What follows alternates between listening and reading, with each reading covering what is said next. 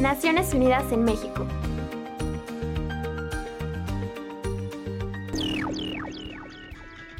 ¿Sabías que el próximo 21 de septiembre se conmemora el Día Internacional de la Paz? Este año se busca explicar la relación entre la paz y el cambio climático donde se han visto afectaciones como desastres naturales, las cuales han provocado tres veces más desplazamientos de personas, obligando a millones de ellas a abandonar su hogar y buscar seguridad en otros lugares. Por ello, es necesario combatir el cambio climático con el fin de proteger y promover la paz mundial, tomando medidas colectivas entre las naciones.